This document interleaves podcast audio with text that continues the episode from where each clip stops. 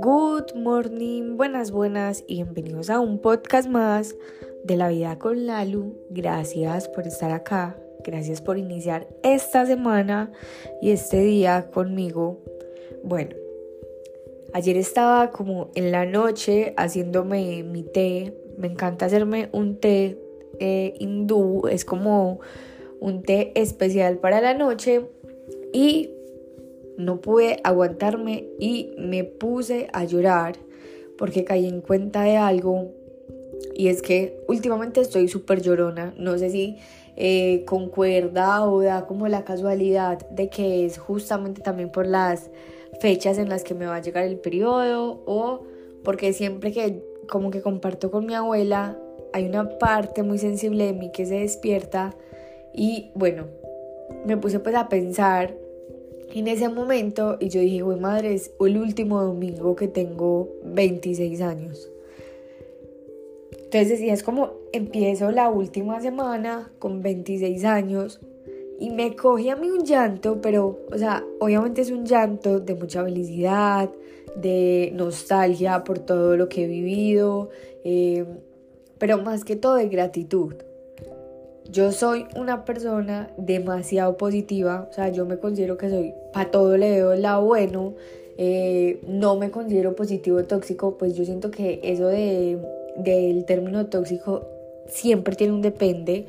Eh, la leche le cae mal a algunas personas, a otras no, el maní le cae mal a algunas personas, a otras no, los camarones le caen mal a unas personas, a otros no, entonces no quiere decir que ese tipo de alimentos sean tóxicos, sino que hay personas a las que le caen mal, entonces así mismo funciona como lo del positivismo. Yo me considero una persona muy positiva, pero también soy consciente de que soy una persona muy exigente conmigo.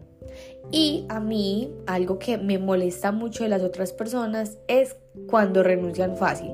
O sea, algo no les dio, ay no, no, sí, ya, entonces no, esto no salió tan, pero me di cuenta que simplemente no, o sea, son un espejo de lo que yo no me permito. Yo, por ejemplo, no soy de renunciar a la primera, no soy como que si las cosas se están poniendo difíciles es porque por ahí no es, no, yo digo como si las cosas se están poniendo difíciles es porque hay que poner, digamos, hay que cambiar em, como lo estoy haciendo. Son diferentes perspectivas, no tampoco se trata de ver el vaso medio lleno o el vaso medio vacío, no, simplemente son diferentes perspectivas y yo me di cuenta que porque yo no, o sea, como que no me gusta tener ese tipo de personas cerca a mí, eh, era no que me molestaba eso, sino que es lo que yo no permito en mí. Y que una persona haga eso no quiere decir que está mal. Es una persona que es un poco más flexible o es una persona que simplemente toma decisiones o ve el mundo muy diferente a mí. Y no quiere decir que uno esté bien o uno esté mal. No, solamente son eh, dos cosas totalmente diferentes.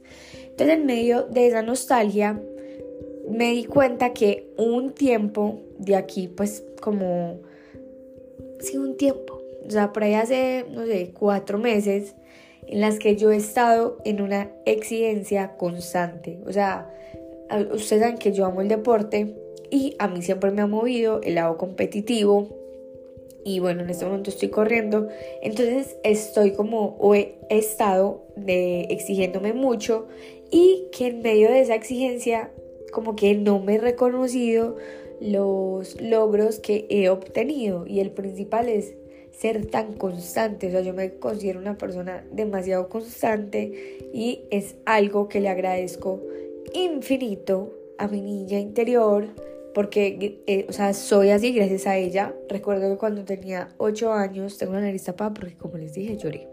Eh, cuando tenía 8 años, a mí me encantaba hacer divisiones y creo que medio me obsesioné.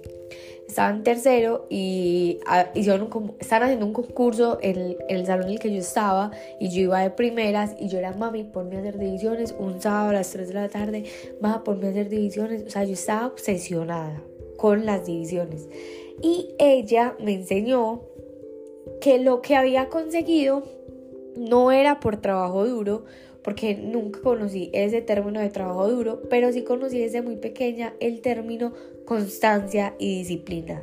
Yo desde pequeña he sido una persona muy constante, muy disciplinada y muy enfocada.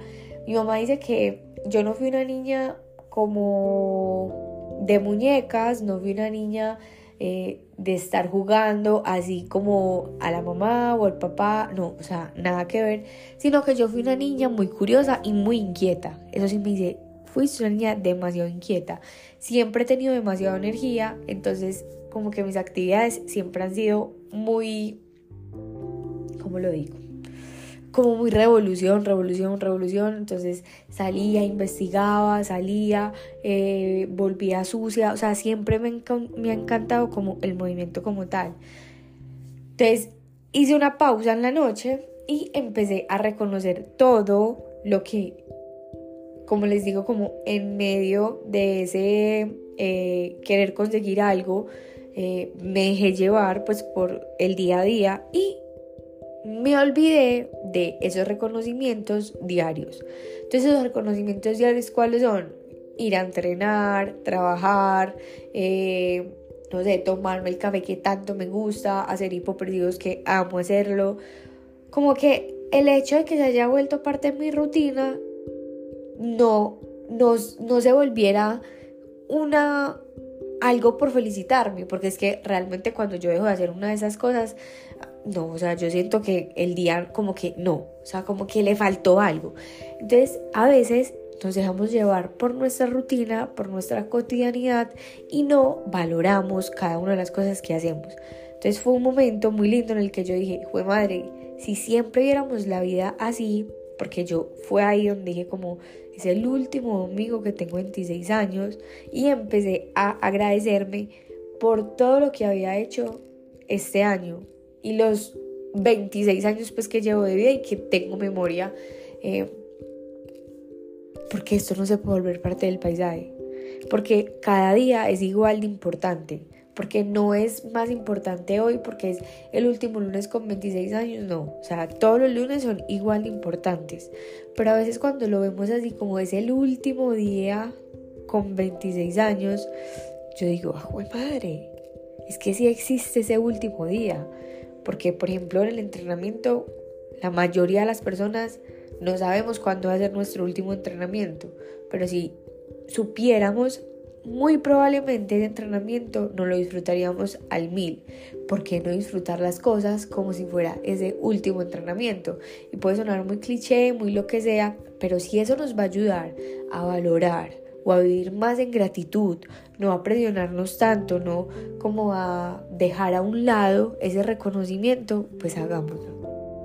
Ahí les dejo eh, mi reflexión este último lunes con 26 años y esta semana me prometí que iba como a valorar, iba a agradecer por cada cada una de las cosas que hago y sobre todo por las personas que tengo este fin de semana compartí con mi abuela que tiene 83 años. Me siento súper bendecida de que me acompañe todavía. Y eh, hubo algo muy lindo y fue que pues ayer cuando me desperté, yo le dije, mitad, dentro de 8 días cumplo 27 años. Y ella me dijo, sí, y yo empecé a cantarme el cumpleaños y ella empezó pues a cantar también el cumpleaños y yo decía, wow, o sea, este, ese momento me parece divino porque me está cantando mi abuela con 83 años el cumpleaños. Entonces, ahí les comparto para que hoy agradezcas cada una de las cosas que hagas, cada una de las personas que tienes, esta versión que tienes de ti. No te compares con ninguna otra persona. Cada camino es único y la versión que tú estás viviendo en este momento también es única. Así que respétala, valórala y no quiere decir que no tengamos que ir por más, obviamente sí, o sea, no estoy diciendo eso, pero estoy diciendo es que también vivamos en gratitud con lo que la vida nos entrega y con lo que nosotros estamos eligiendo día a día. Los amo, las amo. Gracias por estar acá y nos escuchamos mañana en el próximo episodio de La Vida con Lalo.